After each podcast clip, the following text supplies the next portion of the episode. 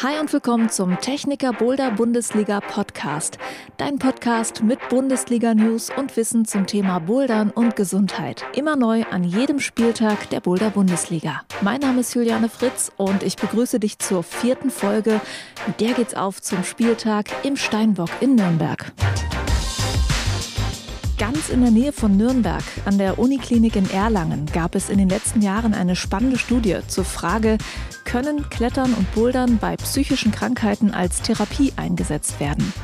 Die Studie hat erstaunliche Ergebnisse gezeigt. Ich spreche in dieser Podcast-Folge mit Larissa Kranisch, die zusammen mit einer Kollegin basierend auf der Studie therapeutisches Bouldern anbietet. Vielleicht hast du es ja schon erlebt, wenn man Freunde fragt, hey, willst du nicht auch mal mitmachen bei der Techniker Boulder Bundesliga? Da kommen manchmal Antworten wie, hm, ich glaube, so ein Wettkampf, das ist nichts für mich. Ich kann es gut verstehen, dass man Respekt davor hat, sich für einen Wettkampf anzumelden. Und falls es dir auch so geht, kann ich dir sagen, es lohnt sich, es trotzdem einfach mal auszuprobieren. Bei der Boulder Bundesliga gibt es Platz für alle Level an Boulder Skills und der Spaß am Bouldern steht an vorderster Stelle. Damit du noch einen genaueren Eindruck bekommst, berichten in dieser Folge Athletinnen und Athleten der Boulder Bundesliga, was sie antreibt, welche Erfahrungen sie gemacht haben und welche Tipps sie für Neulinge haben. Das alles hörst du in dieser Folge und zu Beginn gibt es noch das Neueste zum aktuellen Spieltag in Nürnberg. Ich bin wieder mit Simon von der Techniker Boulder Bundesliga verbunden und wir schauen auf den aktuellen Spieltag. Hi Simon. Hallo Juliane. Bevor wir jetzt was zum Spieltag in Nürnberg sagen, machen wir einen Rückblick auf Jena. Da läuft der erste Spieltag in der Plan B Boulder Halle. Und du hast mir ja in der letzten Folge gesagt, du bist da schon gespannt drauf, wie motiviert und fit die Leute jetzt nach der langen Boulder-Pause sind. Was ist denn da dein Eindruck? Ja, also Rückblick ist äh, gut. Der Spieltag läuft ja noch bis zum 19. September. Also das ist das Wichtige. Wir haben hier eine echt volle Boulderhalle, gerade an den Wochenenden. Aus allen Teilen Deutschland kommen die AthletInnen und ähm, sind top motiviert. Das macht richtig Freude. Ich glaube, jetzt nach gut zwei Wochen schon über 410 AthletInnen in Jena gewesen. Ich glaube, wir haben in der Liga aktuell 1250 Anmeldungen. Ich rechne also damit, dass noch viele, viele die Reise nach Jena antreten werden.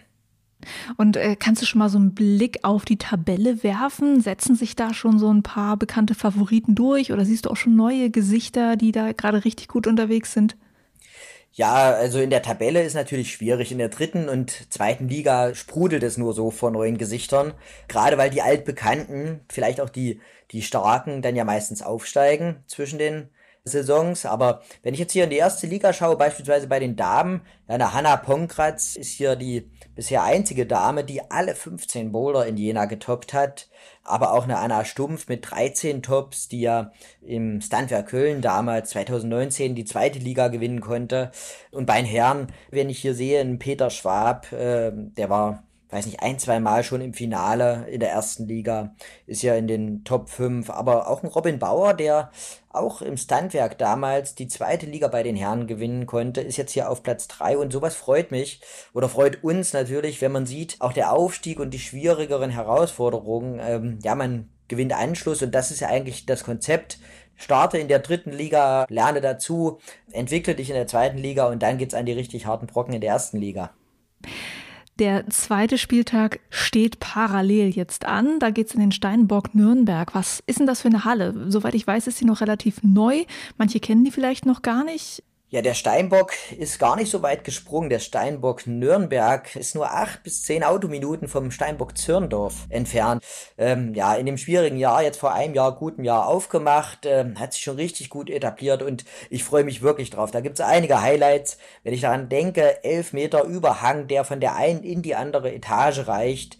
Sicherlich acht große Wandbereiche. Ich bin gespannt, was die Routenbauer uns da präsentieren werden. Ich habe nur die Warnung bekommen, Leute, bringt Ausdauer mit. Es kann schon sein, dass der ein oder andere Boulder da auch im Dach geschraubt wird. Und ja, auch das ringsrum ist äh, wirklich gemütlich. Das, ja, das Kilterboard ist natürlich auch ein Hingucker, aber auch, ob jetzt Kicker danach oder der Billardtisch, dann hoffentlich auch bald macht die Sauna wieder auf. Und das vielleicht auch noch als Hinweis, äh, wir sind einfach noch in der Pandemie. Es gilt die drei G-Regel, also geimpft, getestet oder genesen. Die Leute vom Steinbock haben da aber auch Tests parat. 3G gilt, auch zur Techniker Bowler Bundesliga. Seid ihr also vorbereitet. Okay, Simon, das hört sich äh, toll an nach einer sehr coolen Halle.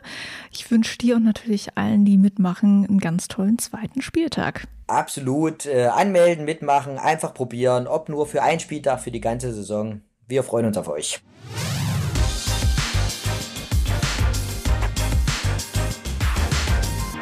Kann das Klettern und das Bouldern Menschen mit psychischen Krankheiten helfen?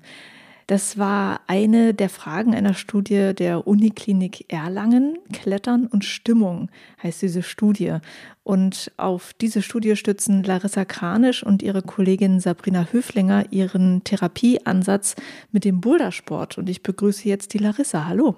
Hallo, grüß dich. Deine Kollegin, die Sabrina, ist ja Sportpsychologin und die hat diese Studie anfänglich mal initiiert, wenn ich das richtig gelesen habe. Kannst du uns auch ein bisschen erstmal einen Einblick in diese Studie geben? Wie und wo wurde das gemacht? Welche Fragestellungen gab es da genau? Also kannst du uns mal ganz kurz so einen Einblick in diese Studie geben? Kurz ist da tatsächlich nicht ganz so leicht, aber ich versuche mich so kurz wie möglich zu fassen, denn es ist doch schon ein ganz großes Projekt gewesen und auch was Einzigartiges tatsächlich, das so noch nicht stattgefunden hat. Und das Ganze hat sich quasi in drei Gruppen aufgeteilt. Es gab erst eine Pilotstudie 2013, das war recht vielversprechend. Und dann haben sie gesagt, im April 2017, okay, jetzt äh, starten wir mal. Und zwar in Berlin, der Hauptstadt, wo du, glaube ich, auch sitzt, mhm. gab es zwei Wellen, sagt man so schön. Bei uns in Bayern, das ist eher so der ländliche Charakter, da gab es insgesamt vier. Und dann gab es noch einmal zwei im Raum Nürnberg, Erlangen und Fürth. Und dadurch hat man so ein bisschen das gesamte deutsche Spektrum versucht auch abzudecken. Diese drei Gruppen, von denen ich da gesprochen habe, das ist einmal eine Depressionsbewältigungsgruppe gewesen. Die haben quasi die Basis der klassischen äh, kognitiven Verhaltenstherapie genutzt. Das hat stattgefunden in einem klassischen Therapiezentrum. Dann gab es die zweite Kontrollgruppe. Das war eben diese therapeutische Bouldergruppe. Also nicht der klassische Boulderkurs. Also da ging es nicht um Leistung, sondern eher darum, dass man beim Klettern was über sich selbst erfährt, so ein bisschen auch wieder auf die Signale des Körpers hören kann und eben diese Erlebniserfahrungen dann ins tägliche Leben übertragen kann. Und das hat in der regulären Boulderhalle stattgefunden, also hat überhaupt gar keinen Therapiezentrum Charakter gehabt. Die dritte Gruppe äh, war eine sogenannte aktivierende Bewegungsprogrammgruppe, wenn man das so sagen darf. Die haben quasi ein Sportprogramm nach Hause ähm, geschickt bekommen, per E-Mail und auch per Post. Und das war jederzeit umsetzbar und sollte so ein bisschen Anregung für mehr Bewegung im Alltag geben und hat dieselben Muskelgruppen aktiviert wie durch den Bouldersport. Diese drei Gruppen haben parallel zueinander gearbeitet, wussten voneinander nichts. Die wussten auch am Anfang nicht, ähm, in welche Gruppe sie kommen, haben alle dieselben Einschlusskriterien erfüllt männlich, weiblich, divers, mindestens 18 Jahre alt, äh, akute depressive Symptomatik und sie mussten die Therapieorte erreichen können. Ja, und das lief dann quasi zehn Wochen und führte zu bahnbrechenden Ergebnissen tatsächlich. Na, von denen kannst du direkt dann weitererzählen.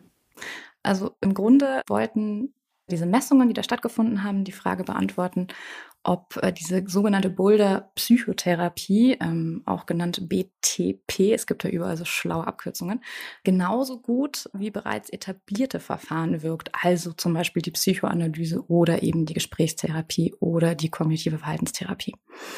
Die Ergebnisse, also aus dieser Hypothese 1, war quasi, dass diese Boulder-Psychotherapie zu einer wirklich signifikant stärkeren Reduktion von depressiven Symptomen ähm, führt, als jetzt zum Beispiel die körperliche Bewegung in Form von diesem Home-Training-Programm. Hypothese 2 war, dass diese positive Wirkung der Boulder-Therapie auf die Reduktion depressiver Symptome bei ambulanten Patienten mit Depressionen in der direkten Wirkung auch zur kognitiven Verhaltenstherapie in keinster Weise hinten ansteht. Also die ist quasi gleich auf mit dem Goldstandard, wenn man so sagen will, hält sogar noch länger an. Und das war dann doch schon ein bahnbrechendes Ergebnis. Man kann aber jetzt nicht sagen, nur wenn ich bouldere, dann habe ich keine Depressionen mehr. Man macht schon das sozusagen im Rahmen einer Therapie. Ich denke jetzt einfach, es kann wahrscheinlich eine Gesprächstherapie nicht ersetzen, weil du willst ja schon irgendwas über deine Muster herausfinden und das kann dir die Boulderwand wahrscheinlich nicht verraten. Oder wie ist das? Es kann ergänzend laufen. Also ich will nicht sagen, das eine ersetzt das andere. Wir haben zwei Probleme, wenn es um das Thema psychische Erkrankungen gibt. Wir haben ein fehlendes therapeutisches Angebot, das heißt, die Ressourcen sind einfach viel zu klein. Die Wartezeiten, die gehen bis zu einem halben Jahr. Und wenn man dann bereit ist, den Schritt zu gehen, äh, dann zumindest jeder Zweite hält es bis zur zweiten Sitzung durch und sagt dann, nee, das ist mir unangenehm, das ist so stigmabelastet, das mache ich nicht. Und wenn man den Weg zum Therapeuten nicht findet, sondern zum Hausarzt geht, dann ähm, hat der meistens auch keine Zeit, sich wirklich intensiv mit den Menschen zu befassen. Ich will es jetzt nicht verallgemeinern, aber viele Teilnehmer melden uns das zurück. Also du hast Depression, nimm Antidepressiva, Fall abgeschlossen und der nächste bitte. Und das zweite Problem, was wir haben, ist eben dieses Stigma Psychotherapie. Und das bringt uns zu dem Punkt, dass wir neue Therapieformen brauchen, die ebenso wirksam sind, wie etabliert, wie attraktiv und gleichzeitig aber auch leichter zugänglich sind und weniger stigmatisiert sind. Das heißt, wenn man dann eine Boulder-Therapie hat, dann wäre das ein ergänzendes Angebot, das eben genau die aufhängt, die unnötig lange auf einer Warteliste sitzen, Berührungspunkte mit Therapie in der, ich sag mal, Goldstandardform haben und aber trotzdem bereit sind, was an ihrem aktuellen Zustand zu ändern. In welchen Fällen hilft denn das Bouldern? Also welche bestimmten Formen von psychischen Erkrankungen sind da geeignet, um dann zur Boulder-Therapie zu gehen? Also jeder, der sich gerade in einer depressiven Phase befindet, das muss jetzt keine akute Depression sein. Was wir definitiv nicht bei uns in der Gruppe therapieren sollten, dürfen, also für es wirklich nicht geeignet ist, ist vielleicht der Umkehrschluss, das macht das Ganze ein bisschen klarer, das sind jetzt zum Beispiel ähm, psychiatrische Erkrankungen, also so akute Psychosen zum Beispiel, Borderline-Syndrom mit Hang zur selbstverletzendem Verhalten. Dann sind wir schon bei der Suizidalität, also wenn wirklich jemand dazu neigt, sich Gedanken darüber zu machen, sein Leben zu beenden, dann ist das einfach viel zu gefährlich, in dem Rahmen mit diesen Menschen zu arbeiten. Der müsste dann tatsächlich psychiatrisch oder zumindest stationär behandelt werden. Mhm. Und man kann jetzt also nicht sagen, ähm, ach, ich habe eine Depression, jetzt gehe ich in die Boulderhalle, dann wird das wieder, sondern es sollte schon einen therapeutischen Kontext dann noch haben. Ja, auf jeden Fall. Also wenn man alleine ist mit dem Bouldersport, dann fehlt natürlich auch das Erlebnis an der Gruppe, aber eben auch die Anleitung von uns Trainern. Das heißt, wenn man alleine geht, dann ist man so mit sich unterwegs und hat eben genau das, was ja in der Depression so gefährlich ist. Also man befasst sich mit sich und seinem Kopf und seinem Gedankenkonstrukt und das ist eine Grübelschleife, die sich immer und immer und immer wiederholt und die ist meistens nicht so positiv behaftet. Ganz im Gegenteil. Das ist viel innerer Kritiker, sagen wir da immer, eine Stimme im Kopf, die sagt, du bist nicht gut genug, du schaffst es nicht. Und da gehen wir rein. Das ist unsere Arbeit, dass wir verschiedene Themen auch nutzen und auf den Tisch bringen und sagen, hey, ähm, das ist das Thema zum Beispiel Anerkennung, Stolz, ähm, Angst. Was macht die Angst mit uns? Themen wie ähm, Nein ist ein vollständiger Satz, da gibt es kein Komma, da gibt es nur einen Punkt. Und warum ist es so wichtig, Nein auch mal als Grenze für sich selber zu nutzen? Ja, also was mache ich denn damit? Und viele können das eben nicht mehr. Und deswegen sind die ja in dieser Überbelastung drin. Deswegen sind sie an dem Punkt, an dem sie sind. Und dieses gemeinsame Erarbeiten von diesen Themen mit Transfer an die Boulderwand, mit uns als Trainern, die da immer so die richtigen Impulse geben, die führt eben dazu, dass dieses Mindset, dieses Gedankenkarussell gestoppt wird durch positive Erfahrungen. Da passiert dann die Veränderung. Und zwar selbstgesteuert. Kannst du so umreißen, was denn die Aspekte jetzt am Bouldersport sind, die Menschen mit psychischen Erkrankungen helfen können? Wir arbeiten mit fünf Wirkfaktoren, die gehen von körperlichen ähm, Faktoren wie jetzt zum Beispiel der Beweglichkeit, das Gleichgewicht, die Belastung, dass man seinen Körper mal wieder spürt. Das sind so die, die physischen Wirkfaktoren über ähm, emotionale Wirkfaktoren. Das heißt, man erfährt tatsächlich neues Wissen. Also das ist diese Erlebnisqualität, von der ich da gesprochen habe, sodass man auch sagen kann, ich kann Neues nur dann in Angriff nehmen, wenn ich Altes loslasse. Also das klingt jetzt total platt, aber genauso arbeiten wir an der Wand. Also man hängt da, ist total verkrampft und sagt, ich kann nicht weiter, ist mir zu schwer, ich kann das nicht. Und dann sagen wir, naja, wenn du den neuen Griff da über dir anfassen möchtest, dann musst du irgendwie diesen alten loslassen, ja. Das ist dann nichts anderes als ein Spiegel. Und dadurch werden natürlich auch Ressourcen aktiviert und man setzt sich mit Problemen ganz anders auseinander und man hat eigene Lösungsstrategien, die man wirklich erarbeitet hat, die man entdeckt hat. Das führt dann zu Selbstvertrauen, zu einem Selbstwertgefühl, dass man sagt, hey, ich kann das noch nicht, aber ich arbeite dran und ich kann mein Leben so ähm, gestalten, wie ich das möchte. Und das ist so dieses emotionale Spektrum.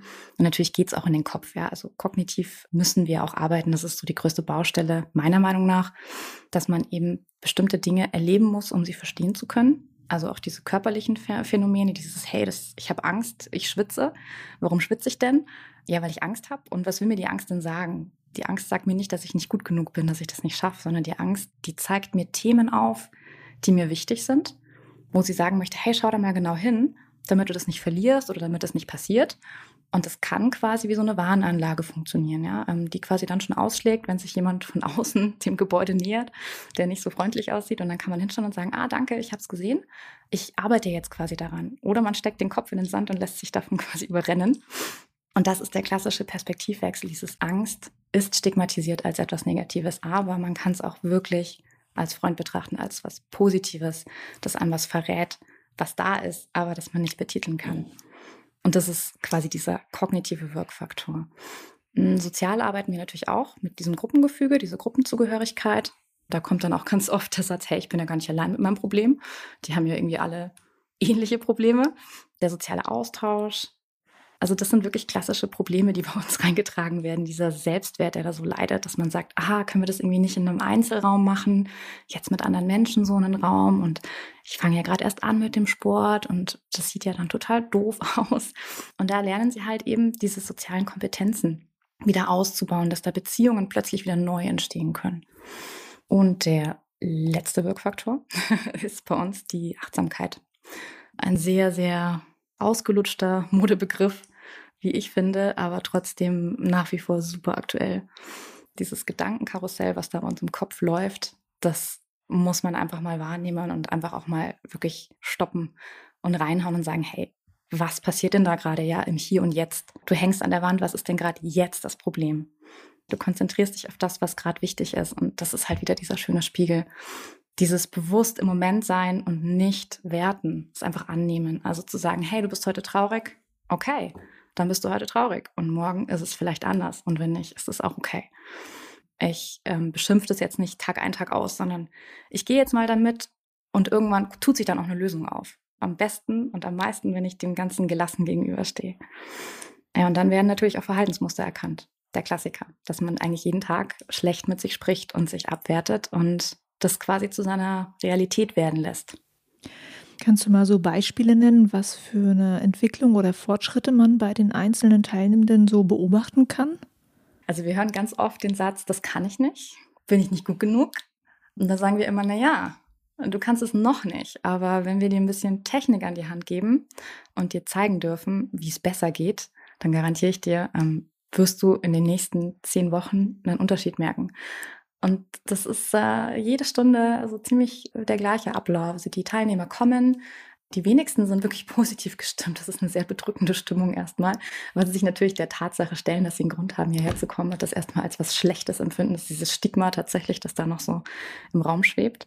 Und dann so ab der fünften, sechsten Stunde von, von zehn Einheiten fällt dann so langsam der Groschen.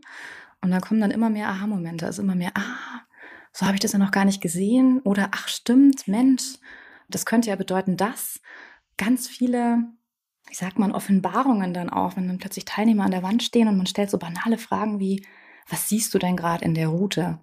Wo ist die Problemstelle in dieser Route? Weil die hat ja einen Anfang und ein Ende. Und ähm, was könnte jetzt für dich die Herausforderung sein in dieser Route?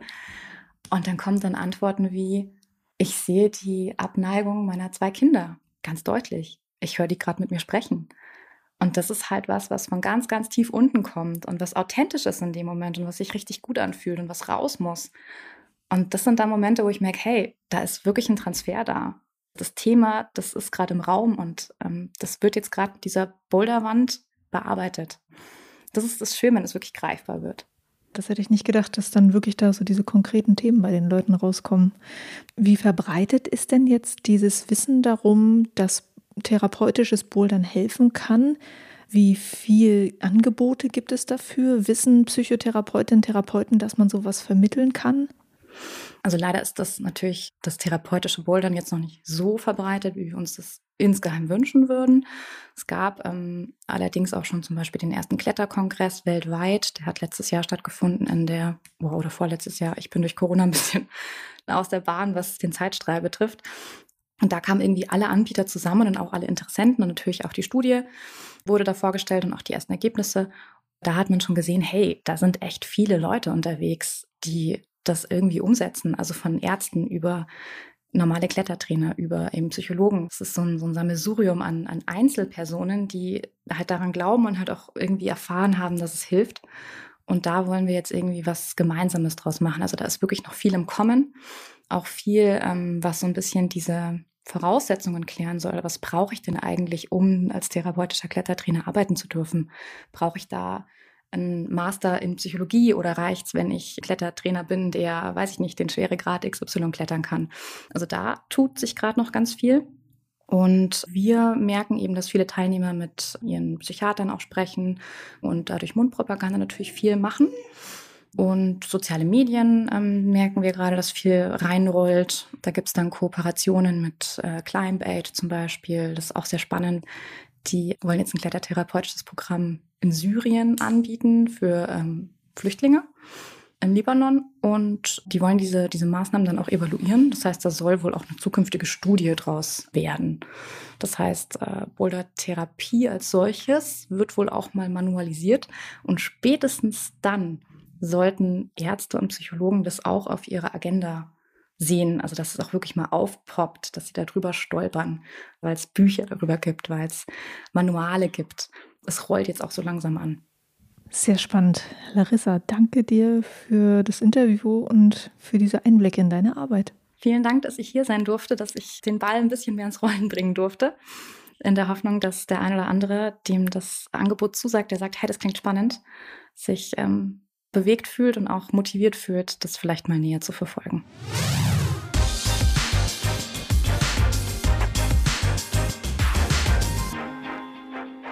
Anmelden oder nicht anmelden? Das ist hier die Frage. Wenn du noch überlegst, ob die Techniker Boulder Bundesliga was für dich ist, wenn du noch nicht so recht weißt, was da auf dich zukommt und ob du schon gut genug bist, um mitzumachen, dann bitte jetzt einmal aufmerksam zuhören. Ich habe bei Athletinnen und Athleten der Boulder Bundesliga nachgefragt und Antworten zu genau diesen Fragen bekommen. Ich bin Maja. Ich habe im Jahr 2018 mit dem Bouldern angefangen und bin seitdem auch bei der Boulder Bundesliga mit dabei. Hi, ich bin der Robin und ich bin 2019 das erste Mal bei der Boulder Bundesliga dabei gewesen. Mein Name ist Eugenia und ich bin seit der Saison 2020 dabei. Hi, ich bin der Ronald und ich bin seit Anfang an mit dabei in der Bundesliga. Hi, ich bin die Johanna und ich nehme seit 2016 an der Boulder Bundesliga teil. Was hat dich dazu bewegt, bei der Techniker Boulder Bundesliga mitzumachen? Eigentlich hatte ich gar nicht geplant, offiziell bei der Boulder Bundesliga mitzumachen, sondern hatte gesagt, dass ich nur bei den Stationen dabei bin, die hier in der Nähe von Düsseldorf sind. Kurze Zeit später hat ein Kumpel uns dann alle irgendwie für die Teamwertung eingetragen und hat mir aber direkt sehr, sehr viel Spaß gemacht. Bei uns in der Halle in der Blockhütte in Augsburg hing ein Plakat von der Bundesliga rum. Im ersten Jahr war, wie gesagt, auch Augsburg eine Station und wir waren damals vier Jungs und haben uns gedacht, ach komm, da machen wir einfach mit. Mein Mann hat das damals mitgekriegt, dass es eine Boulder-Bundesliga gibt und wir haben dann gedacht, wir fahren einfach mal zur ersten Station nach Köln.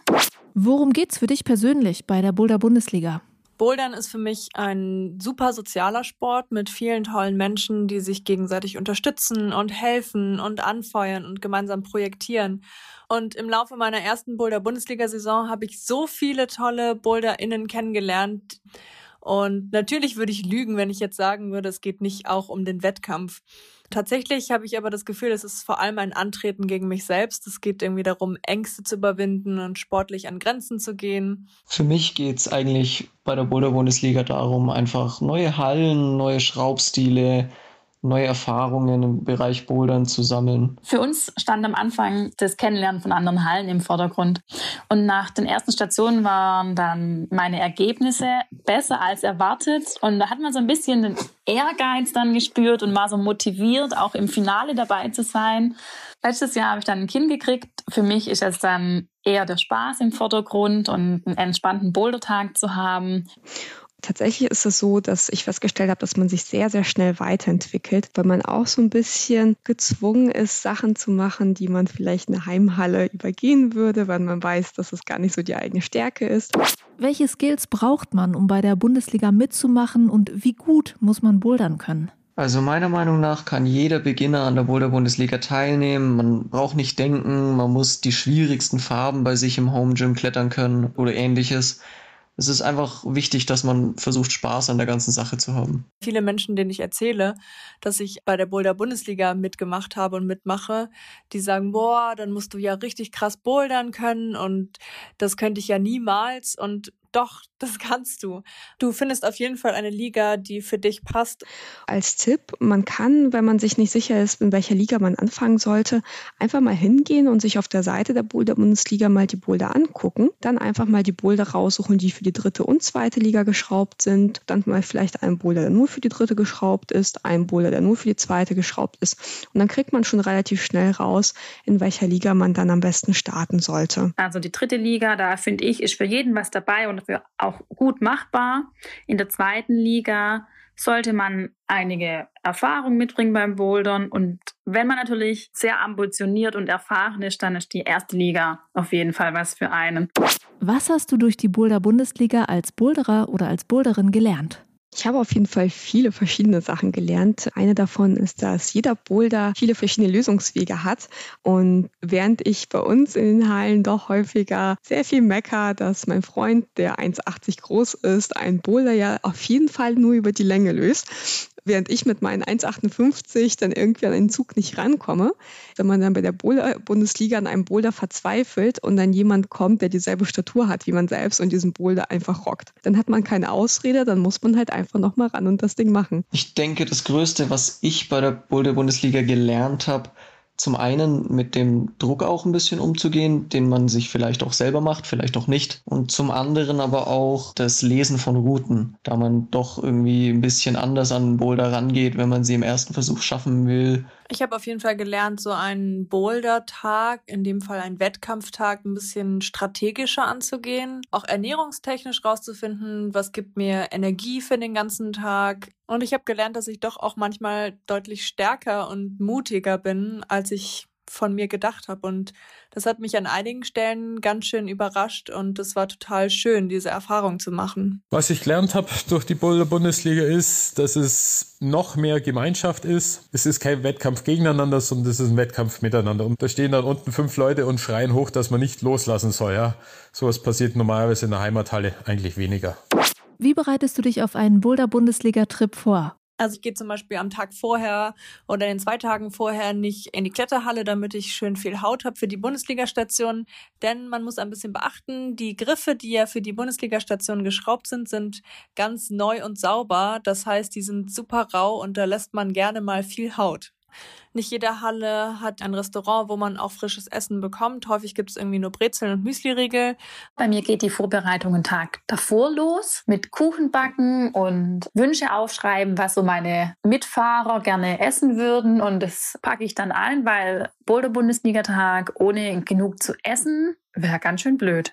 Bei Stationen, die mehr als so drei Stunden von uns entfernt sind, haben wir uns eben vorgenommen, dass wir uns nicht nur auf das Bouldern fokussieren, sondern daraus quasi Städtetrips machen äh, mit verlängerten Wochenenden, um auch einfach mehr von Deutschland zu sehen.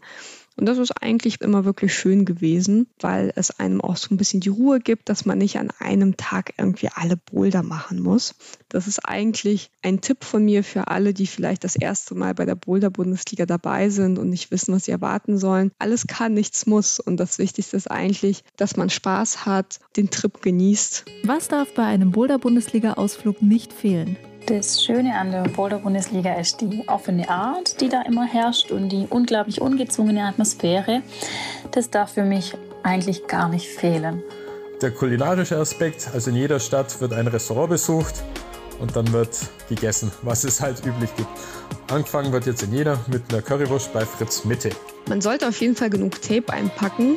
Bei 15 Bouldern ist die Haut dann doch schneller weg, als man gucken kann genug Zeit auf jeden Fall, damit man alle Boulder mal durchprobieren kann, genug Versuche auch mit reinstecken kann. Und die Zeit ist natürlich auch notwendig, damit man sich durch die ganze Kuchenauswahl durchprobieren kann, denn die Boulderhallen haben natürlich immer eine super Kuchenauswahl und ganz klar gute Laune und Spaß an der Sache, denn dafür sind die meisten Leute bei der Boulder Bundesliga dabei. Also wenn ich jetzt noch unsicher wäre, ob ich mich bei der Techniker Boulder Bundesliga anmelden soll oder nicht, dann hätte mich ein Argument auf jeden Fall überzeugt und zwar das mit der guten Kuchenauswahl in den Boulderhallen.